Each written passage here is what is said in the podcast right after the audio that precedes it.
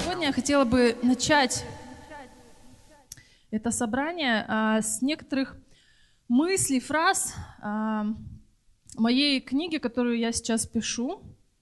И вот одна из цитат, я просто позволю себе ее зачитать, чтобы быть дословной. Выбор — это двигатель Вселенной. Только подумайте, это принцип, который заложен глубоко в нас. Сам Бог дал нам право выбора, предпочитая видеть в нас не марионеток, но самостоятельных личностей с правом выбора. Именно выбор никто и никогда не сможет сделать за нас. И знаете, не бывает ситуации, где нет выбора. Потому что выбор – это в наше внутреннее решение. Все начинается изнутри. Всякая мысль это наш выбор. Однажды одна такая ну, международная мыслитель Байрон Кетти сказала, мысли могут быть разными. Важно то, в какую из мыслей, приходящих к нам, мы верим. Из какой мысли мы создаем историю о себе, в которую верим. Просто хочу сегодня донести до нас такое послание, до себя в первую очередь. Давайте позволим себе верить в нечто большее, чем мы сами – сделать шаг в сторону мечты, даже если еще не знаем, что делать, не знаем, как ее достичь. И просто призываю нас верить в то, что у нас все обязательно получится. Потому что что здесь нужно сделать? Просто принять внутреннее решение и позволить сердцу идти туда, куда оно влечет. Вот если бы эта фраза просто можно было взять, положить в себя, растворить ее там верой, и все будет хорошо. Но я сегодня хочу об этом больше говорить, о силе выбора, чтобы это произошло. И знаете, самое интересное, когда я готовилась к этой проповеди, я посмотрела в Библию, думаю, ну раз я о выборе хочу говорить, такое слово Бог вложил в меня, значит, наверное, там много в Библии есть таких местописаний. Я открыла симфонию, чтобы найти все местописания со словом «выбор». И знаете, что я обнаружила? Что на самом деле в Библии нет слова «выбор». И тут, наверное, это надо заканчивать свою проповедь. Ну, я на самом деле расстроилась и подумала, такая проповедь сорвалась, как я могу как бы проповедовать о выборе, если об этом даже Бог Библии ну, не считает нужным говорить.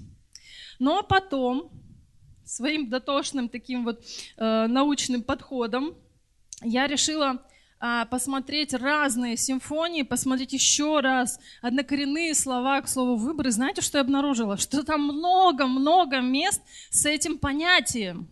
Только нет там слова выбор как существительное, как такое статичное явление, но есть много слов однокоренных к слову выбор, только глаголов. Много глаголов, связанных со смыслом значения выбор.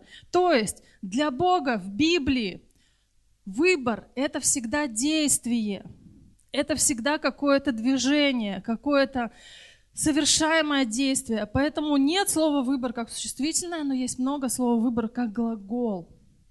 И знаете, сегодня я хотела бы, чтобы мы с вами посмотрели на а, тему выбора, исходя из э, таких известных нам библейских историй, героев некоторых.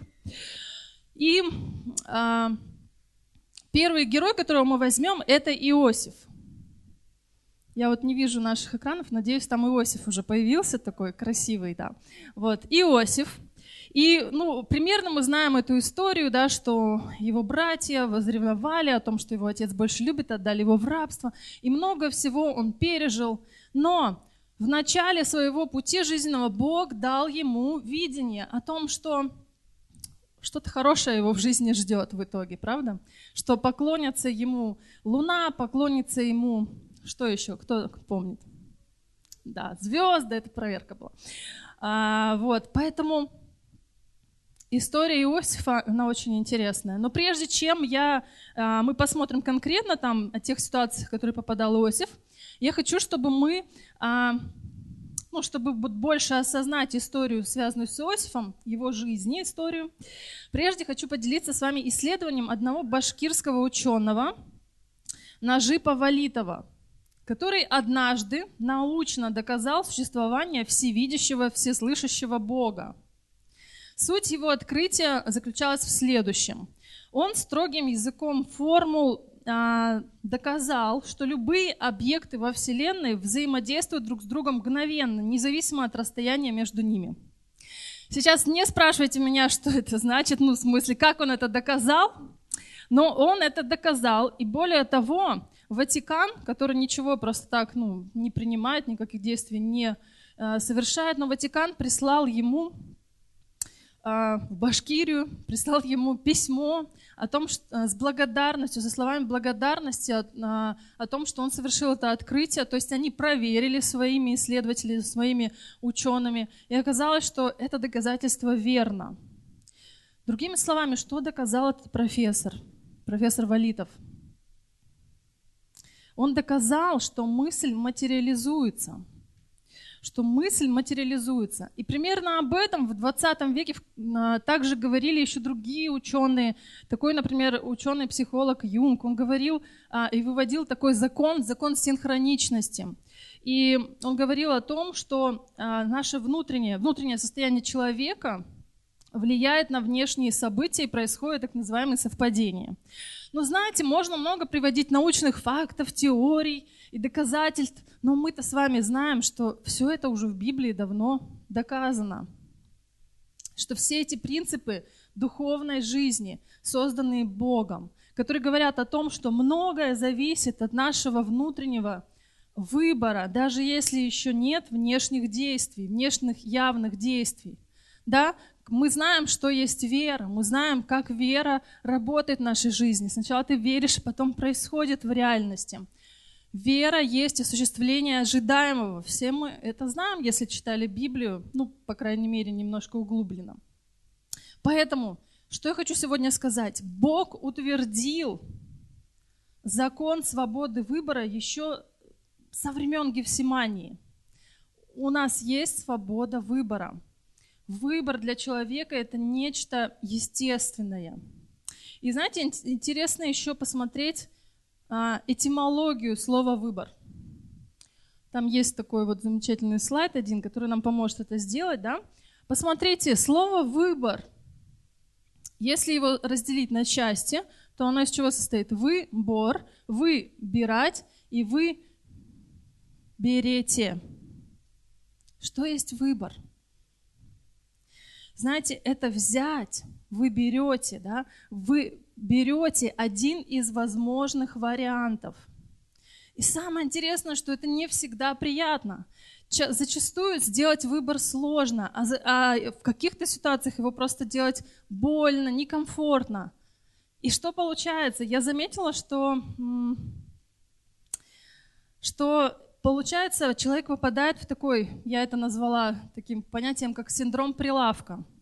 Ты вроде бы стоишь, и вот ты видишь варианты, выборы видишь свои.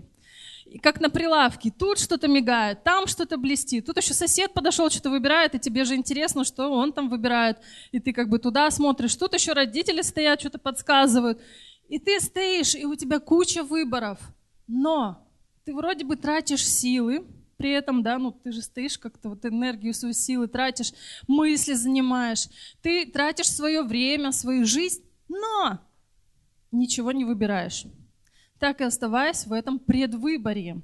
Почему? Потому что выбор – это что? Это всегда отказ от чего-то, от других альтернатив. И порой отказаться от чего-то нам бывает сложно, а порой и больно. Итак, давайте вернемся к Иосифу. Как мы говорили, Иосиф получил видение своего призвания в раннем возрасте, когда у него еще это вообще не светило. И э, он видел, что вообще никто его не поддерживает в этом. И у него был выбор – принять это видение на свою жизнь или отвергнуть. Забыть, отвергнуть, решить, что не получилось, что-то там как-то не так все пошло. Он мог ориентироваться на свои страхи, на свою боль, на обстоятельства, которые были явными, кричащими в его жизни. У Иосифа был выбор, что сделать, выбрать волю Божью для своей жизни или ничего не выбирать. То есть остаться в этой ситуации и последовать за обстоятельствами и за страхами в своей жизни. В итоге мы видим потрясающую историю внутреннего выбора в пользу призвания в любых ситуациях и обстоятельствах. Иосиф всегда выбирал свое призвание от Бога. И в итоге этот выбор всегда приводил его к дверям, которые открывались в его жизни. Посмотрите, первая ситуация, которую мы видим, он попадает, Иосиф попадает в рабство. И в рабстве он получает возможность стать управителем своего господина. Дальше он попадает в тюрьму. Опять, казалось бы, все плохо. Но там он получает возможность использовать свой дар истолкования снов – в итоге попадает в царский дворец. И что там дальше происходит? Он получает и там возможность истолковать сны фараону, за что для него открываются двери к власти. Все это приводит Иосифа к его судьбе. Все это приводит его к успеху от Бога. А почему? Потому что в ситуациях, когда я вообще ему не светило это призвание, в которое, ну, которое он выбрал однажды в детстве своем, ему ничего не говорило, что так сейчас будет, что тебе поклонятся, что у тебя будет, значит, власть и влияние. Ничего об этом, ему об этом не говорило. Но он выбирал всегда Божью волю, Божье призвание для своей жизни. И он видел в итоге двери. Одна дверь открылась, вторая, третья. В первой двери, когда она открылась, еще было непонятно, ну к чему это. Но дальше, дальше, дальше он продолжал выбирать всегда волю Божию для его жизни, то, что он получил в самом раннем возрасте. Использовал это и следовал дальше. И эти обстоятельства привели его к его судьбе. Разве это не чудесно? Я думаю, что это вообще потрясающий пример того, как мы можем действовать. Вот когда тебе сложно сделать выбор, открой а, историю Иосифа и читай ее снова и снова. Знаете, я хочу сказать, что возможности появляются там, где предварительно был внутренний выбор. Сначала мы делаем выбор, потом появляются возможности в нашей жизни. Как часто я это вижу, и сегодня я этим поделюсь. В моей жизни была одна история, которую вот я упоминала в начале. И эта история связана с моим переездом в Санкт-Петербург. Это было пять лет назад. Мне было очень сложно принять это решение, потому что на тот момент я была в команде пастора Василия Витюка в Нижневартовской церкви Слово жизни. А, у меня там была, было служение, была команда, были друзья. Мне реально было что оставлять. И вдруг Бог мне говорит, ну как это вдруг, два года Бог мне говорил. Он говорил мне, ну, что твое время здесь заканчивается, а я всеми когтями, можно так сказать, а, цеплялась, потому что мне было это понятно, мне было понятно там мое служение, все уже, все уже понятно, как действовать, все люди рядом тоже понятные, ну не всегда, но тем не менее. А, и, и тут я понимаю, что мне некомфортно, что мне нужно выбрать что-то. И это что-то очень страшно для меня и очень что-то такое большое, потому что в Петербурге ничего из этого у меня не было. Не было служения, не было церкви, не было много людей близких. И, и в этом состоянии я пробыла два года. И знаете, мое метание вот, длилось все это время. При этом было много молитв, много постов, много таких сомнений, и в то же время было много пророчеств о том, что мне действительно нужно совершить этот шаг. Но это не так-то легко, как может казаться сейчас, стоя здесь и проповедуя пять лет спустя. Знаете, в итоге я а, молилась и просто уже измучилась этим вопросом, что мне делать. Вроде есть желание, но вроде и нет желания. Вот и я металась в этом выборе. А, и пастор Василий, очень мудрый мой дорогой пастор, однажды мне сказал, знаешь что, едь-ка ты в Питер на, ну, в отпуск а, на две недели, и пусть Бог тебе говорит. Только не слушай город, пусть Бог тебе говорит. Хорошо? Хорошо. Приехала я в Петербург, здесь я остановилась у Оли, э, за что ей спасибо, а, Оле Долгановой. И мы гуляли там как-то смотрели Петербург целую неделю, и ничего я не получила в ответ. Я пыталась не слушать город, но он такой прекрасный и манящий. Я пыталась слышать Бога, но от Бога была абсолютная тишина.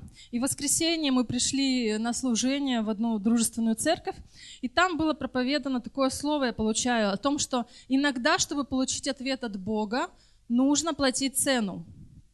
Тогда я принимаю решение – что я буду, несмотря на отпуск, несмотря на то, что я сова, ну, я так, по крайней мере, тогда думала, я буду рано просыпаться утром, каждый день и брать время, просто закрываться в комнате, брать время, э, время, и время, время молитвы ранней и чтения Библии.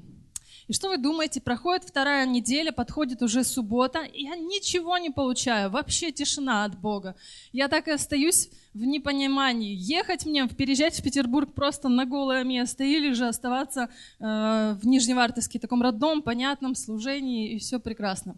И я утром в субботу открываю Библию, молюсь, как бы уже с таким криком души к Богу обращаюсь, дай же мне ответ – что мне выбрать, что мне делать. И я получаю такое а, ну, местописание, читаю в тот день, филиппийцам 2.13. Рекомендую, если у вас есть Библия с собой, открыть его, потому что сейчас вы увидите, ну, часто будете это местописание слышать. А, филиппийцам 2.13. Там сказано, потому что Бог производит в вас хотение и действия по своему благоволению. Я прочла это слово и думаю, ну, замечательно, хотение, действие по своему благоволению, как-то не очень понятно. Вот, ну, э, хорошо, принимаю Господь. И вечером этого дня я встречалась с одним там знакомым служителем и бизнесменом, и он мне говорит, давай, переезжай в Питер. Я говорю, нет, я хочу слышать голос Божий, я хочу понимать, что Он мне скажет, и какой выбор Он для меня совершит. А потом уже я вот как бы на этот выбор приду, и если надо, то вот останусь в Питере. На что он мне говорит, знаешь что? Иногда Бог хочет, чтобы мы сделали выбор, а потом Он на основании этого выбора будет совершать свою работу в наших сердцах. И это было для меня подтверждением утреннего слова. Посмотрите, что здесь написано. Бог производит в вас хотение и действия по своему благоволению. И этот человек говорит, ведь ты в своем сердце уже не в Нижневартовске, ну раз ты постоянно на Питер целишь, да? И ты в то же время еще не в Питере, потому что всегда оглядываешься на Нижневартовск. Получается, твое сердце нигде, ни в, ни в Нижневартовске, ни в Петербурге. И твое сердце, я ощутила, что в тот момент, что мое сердце как желе, знаете, такое, во все стороны, вот оно шатается, колеблется. И он говорит, тебе нужно а, я тут поняла, да, в тот момент, что Бог вложил в мое сердце желание переехать уже давно. Мне просто нужно сделать этот выбор. Мне нужно принять это внутреннее решение. Вот такой вот долгий путь к такому простому ответу. И знаете, в итоге я выбрала, что перееду, и это оказалось судьбоносным решением в моей жизни. В тот момент, когда я переехала, а, постепенно образовалась домашняя группа. А, она состояла практически из, ну, практически вся из людей, которые переехали из других городов, из церквей Слова Жизни. И здесь, в Петербурге, пока не нашли свой вот духовный дом, свою церковь. И мы собирались вместе по вторникам, молились, молились за церковь Слова Жизни в Санкт-Петербурге, потому что ну, давно этой церкви здесь не было. Когда-то давно-давно она была, потом ее не стало здесь. А, ну, это совсем другая история. Мы стали собираться и стали молиться за Церковь Слова Жизни. И параллельно я стала звонить пастору Андрею, потому что он тоже из Нижневартовска, мы из одной команды. И я его спрашиваю, Андрей, тебе Бог что-нибудь говорит? Он говорит, ну пока нет, не говорит. Я говорю, хорошо, ребят, дальше молимся. Молимся дальше, там, за свою церковь, я говорю, за церковь Слова Жизни мы молимся. Да. Опять я звоню пастору Андрею, говорю, Андрей, ну что, Бог тебе сказал? Он говорит, нет, не сказал. И так мы молились, я не знаю, как, как минимум год мы точно собирались, молились за церковь, и через год Бог сказал пастору о том, что им нужно переезжать. На тот момент у них было четверо детей, один еще совершенно младенец. И Ой, трое детей, да? Вы меня поправляете. Вот, трое детей.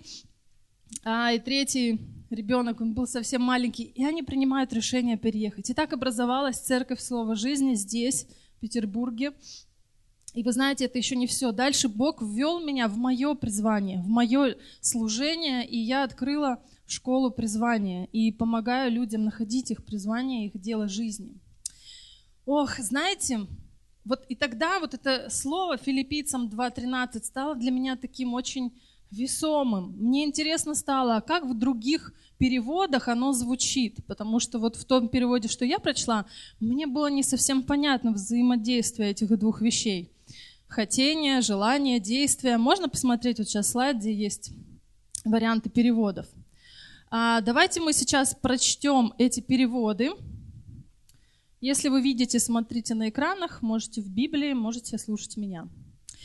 Я просто прочту ряд переводов этого местописания в, э, ну, в Библиях разных переводов. Первый. Потому что Бог производит в вас и хотение, действия по своему благоволению. Второй перевод. Потому что это сам потому что это сам Бог совершает в вас работу, пробуждая в вас и желания, и действия согласно своей воле. Третий перевод. Ведь это сам Бог действует в вас, направляя и вашу волю, и поступки для своих благих целей. И еще один перевод есть. Ведь это сам Бог для исполнения своего благого намерения дает вам и желание, и силу действовать. Бог дает нам намерение, Бог дает нам силу, Бог дает нам желание, возможности действовать. Не чудесно ли это? Я хотела бы, чтобы мы все это посмотрели, а, посмотрели вот в такой... Хочу поделиться сейчас с вами, можно мне флипчарт подать? А, поделиться с вами одной такой теорией.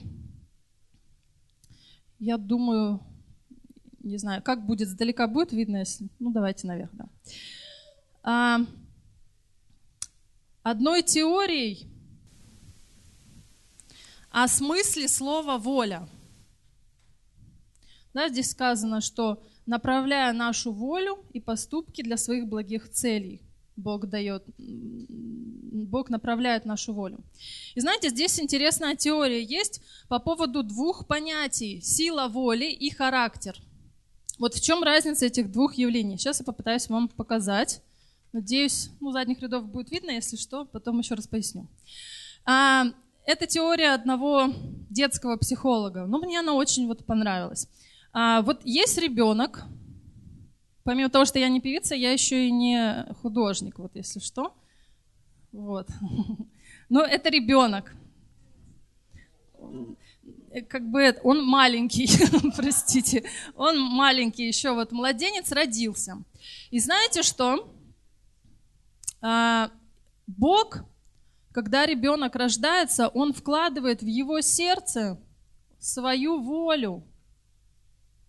Вот воля, да, воля Божья в жизнь этого ребенка.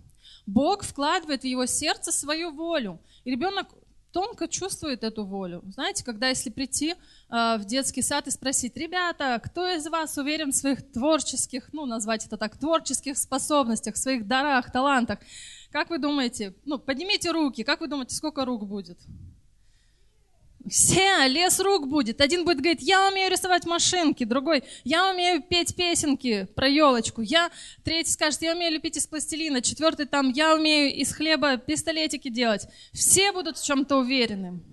Но если мы к этим же ребятам, долгий такой у нас будет эксперимент, придем, когда они уже вырастут и придут в 11 класс, и мы зададим им этот вопрос. Ребята, кто из вас уверен в ваших творческих способностях? Как вы думаете, сколько там руку поднимут? что-то происходит, и люди уже не так сильно слышат, вот не так уверены в своих дарах и талантах, которые у них были от рождения, очень явными такими уверенность шла от них. И знаете, вот Бог вкладывает в сердце человека свою волю, ребенок слышит эту волю, но ребенок, оказываясь в этом мире, понимает со временем, что у него еще в жизни, кроме Бога и его воли, еще есть люди, которые вкладывают свою волю в его жизнь.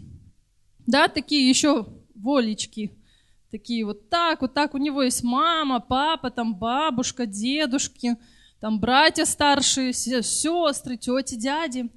И получается, что в жизни ребенка, помимо воли Бога, которую он четко слышал изначально, появляются еще другие воли. Много так воль, да?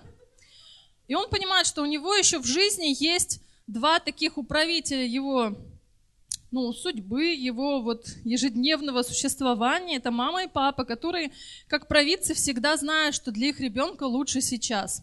Они точно знают, когда ребенок голоден, когда ему хорошо, когда ему э, холодно, когда ему весело, и вот что ему нужно. Они всегда вот в этом уверены и знают.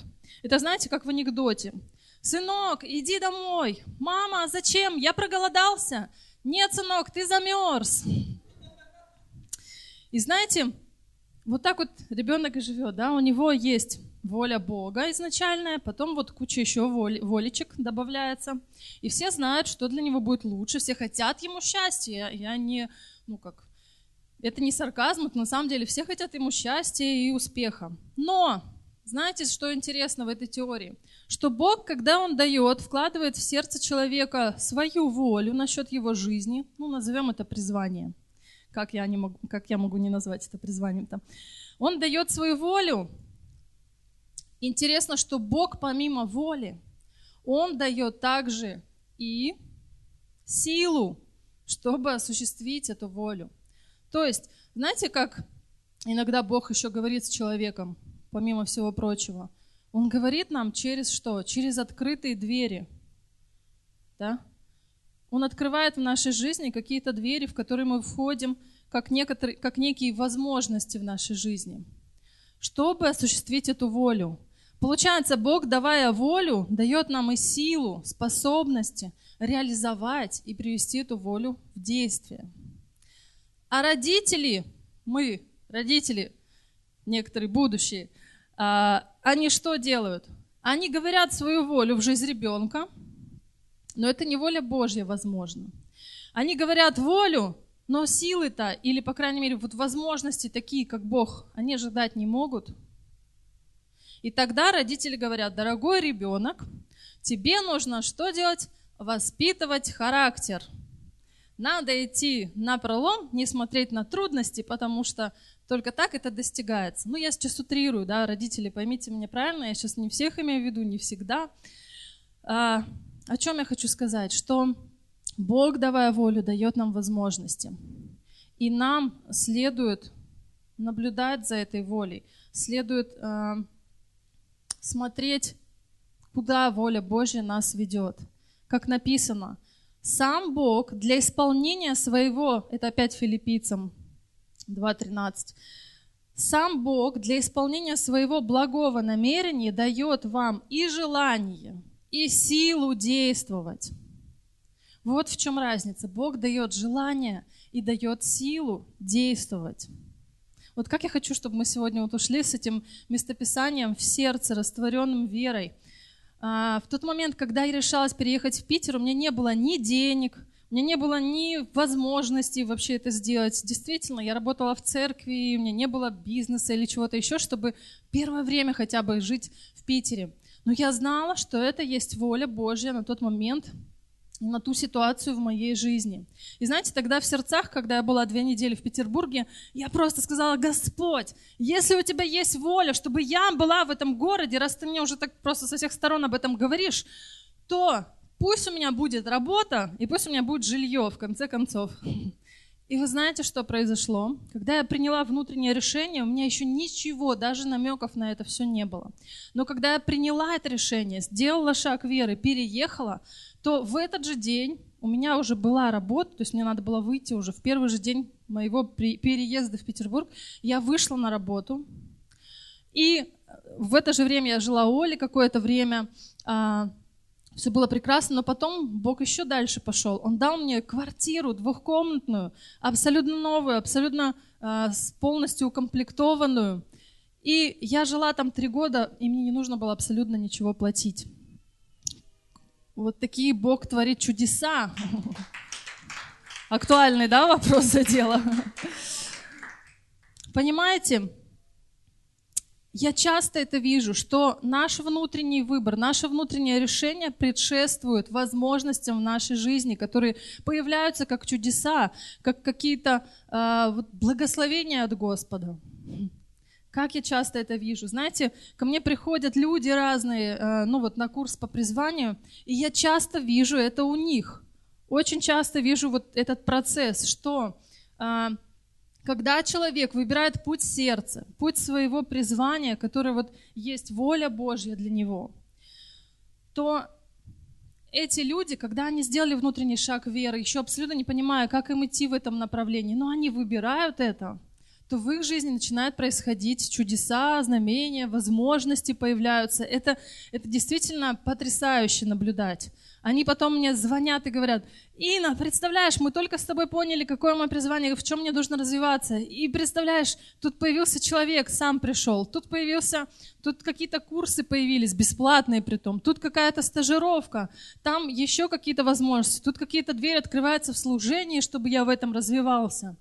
И так происходит. Но знаете, не сделав этого выбора, Люди стоят на месте. Я могу им через месяц позвонить. Но если они не сделали выбор в сторону а, своего призвания, куда их ведет их сердце, внутренний выбор, если они не сделали, то ну вот не происходит ничего в их жизни. Они стоят на месте, пока не созреют и пока не примут это решение.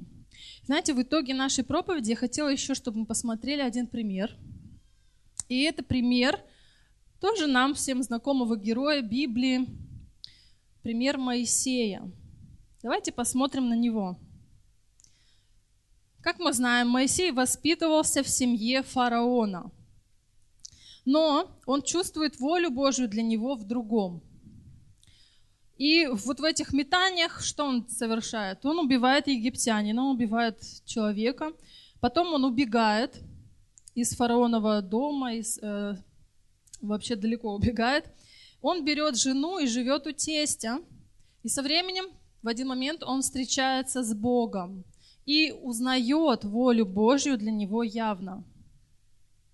И тут Моисей выявляет очень много нерешительности и сомнений. Давайте посмотрим этот пример. А, это исход 3 глава, и потом четвертое. Ну, то есть вы дома посмотрите эту историю полностью, если э, будет желание, прочитайте ее. Но я хотела бы сейчас такую вот вырезку сделать из местописаний о том, где мы слышим так называемые голоса страхов. Голоса страхов, где Моисей, что он отвечает Богу, когда Бог ему говорит о своей воле для него. То есть о том, чтобы Моисей пошел к фараону и попросил, чтобы народ израильский вышел из Египта и пошел в землю обетованную поклониться Богу. И э, Моисей здесь нечто отвечает Богу. Там вот вы видите местописание, сейчас будут появляться. И мы все эти голоса прочтем. Что говорит Моисей Богу? Кто я такой, чтобы пойти к фараону? Дальше. А если они спросят, как его имя, что я отвечу? А что если мне не поверят и не станут слушать? Я не красноречив, говорит он далее. Пошли кого-нибудь другого, кого хочешь. Вы знаете, вот это голоса, эти все вот такие вот фразы, это голоса страхов, которые часто мы можем встретить и в своей жизни, когда нужно принять какое-то важное решение, сделать какой-то выбор. Если этот выбор связан с призванием, с тем, куда вас ведет Бог, я, знаете, вам скажу, что будет появляться страх – Потому что страх появляется всегда там, где, нам, где есть то, что нам важно. Согласитесь, если нам что-то важно, мы будем а, бояться этого потерять. Ну, это как бы естественно. Мы настолько ну, дорожим этим, что мы боимся потерять это. Поэтому, когда вы сталкиваетесь с выбором, связанным с вашим призванием, вам будет страшно, поверьте. Но я хочу сказать, что страх – это верный спутник творчества. Это верный спутник а, творчества. Посмотрите, сколько нерешительности выразил Моисей Богу, но он потом совершает некоторый поступок, который меняет его жизнь и судьбу всего народа. Бог дальше, если мы будем читать а, в книге Исход, там 4 глава, а, второй стих, Бог обращает внимание Моисея и говорит, что это в руке у тебя? И Моисей отвечает, жезл. 17 стих, Бог ему говорит, жезл сей возьми в руку свою. И давайте дальше посмотрим, что происходит. Пошел Моисей, там написано дальше, но куда? Написано, он пошел к братьям, а потом сказано в а, стихе 18, спустя много лет умер царь египетский. Как-то не похоже, что Моисей сразу взял жезл и пошел такой, ю, Бог мне сказал и свою волю, я пойду ее совершать вперед. Он взял жезл и почему-то пошел к своим братьям. И прошло там написано много времени, и Бог ему говорит, слушай, Моисей, все уже умерли, кто искали души твоей. Давай, иди, бери жезл и иди. И, наконец-таки, мы читаем в 20 стихе. «И взял Моисей жену свою и сыновей своих, и пошел, и жезл Божий взял в руку свою». И тогда начали происходить чудеса Божьи. Мы знаем, что народ израильский, он вышел из Египта. Мы видим, что здесь есть решение, есть выбор – Моисей взял жезл, которым он будет творить чудеса. И знаете, мне понравилось, как однажды пастор Андрей в своем инстаграме, рекомендую подписаться, написал такие слова. Доминанту ума нужно заменить доминантой духа, если хотим видеть чудеса Бога в своей жизни. Доминанту ума зачастую нам нужно заменить доминантой духа, чтобы увидеть чудеса Божьи в нашей жизни – Иногда нам сложно принять волю Божью в свою жизнь, когда мы а, размышляем о ней своим умом. Вот как раз-таки в уме есть э, страхи, сомнения, наш негативный опыт прошлого, прошлого кого-то еще. Но сердце знает, в чем воля Божья для нас. И сердце, ему все равно на наши страхи. Оно знает, куда нам нужно идти, чтобы прийти в волю Божью. И оно нас всегда туда направляет. Знаете, во втором веке Тертулян сказал, «Верую, ибо абсурдно».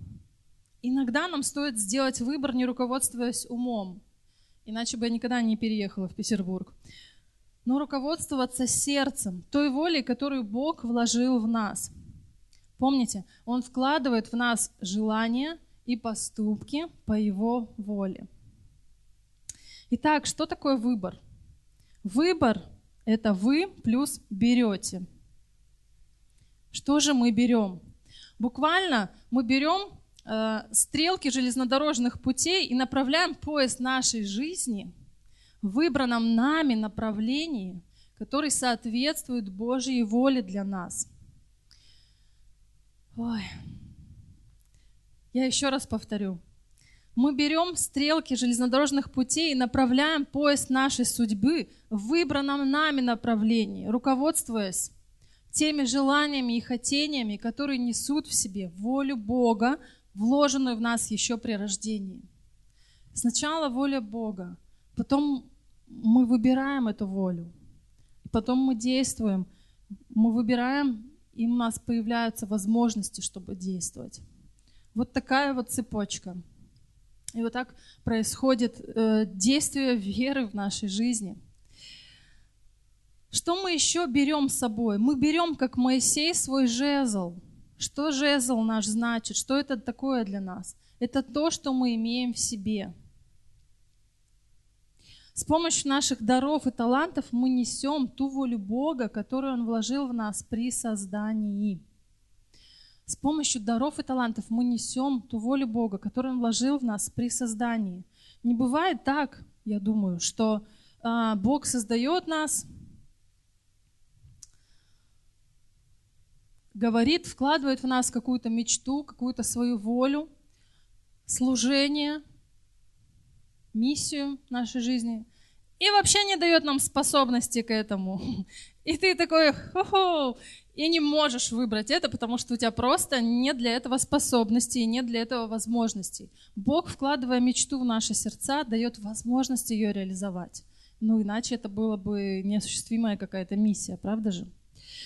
Хорошо. В принципе, это то, чего я хотела, чтобы вот мы сегодня получили в свое сердце. Будем слушать свое сердце, в котором есть воля Божья для нас. Можно выйти, чтобы кто-то поиграл? и действовать в соответствии с этой волей. Конечно, может быть, у нас не сразу начнет получаться вот различать, где моя воля, где воля родителей, где воля Божья. Но со временем, если мы будем нацелены на то, чтобы воля Божья в нашей жизни, она совершалась, производила чудеса в нашей жизни. Если мы хотим, чтобы выборы наши соответствовали воле Божьей, то шаг за шагом мы будем учиться отличать волю Божью от нашей воли, от каких-то еще вот ореола воль, да, которые мы рисовали. И я уверена, что Бог нам в этом поможет. Он всегда помогает в этом, потому что у Него есть желание, чтобы мы совершили Его волю и жили в соответствии с ней. Выбор — это двигатель нашей жизни, и выбор — это двигатель воли Божьей в нашей жизни. Бог говорит, дорогой сын, дорогая дочь, выбери, выбери то, куда я тебя влеку. Выбери это служение, выбери мое призвание, которое тебе страшно. И я поведу тебя туда. я дам тебе открытые двери и возможности. Ты увидишь, что все возможно.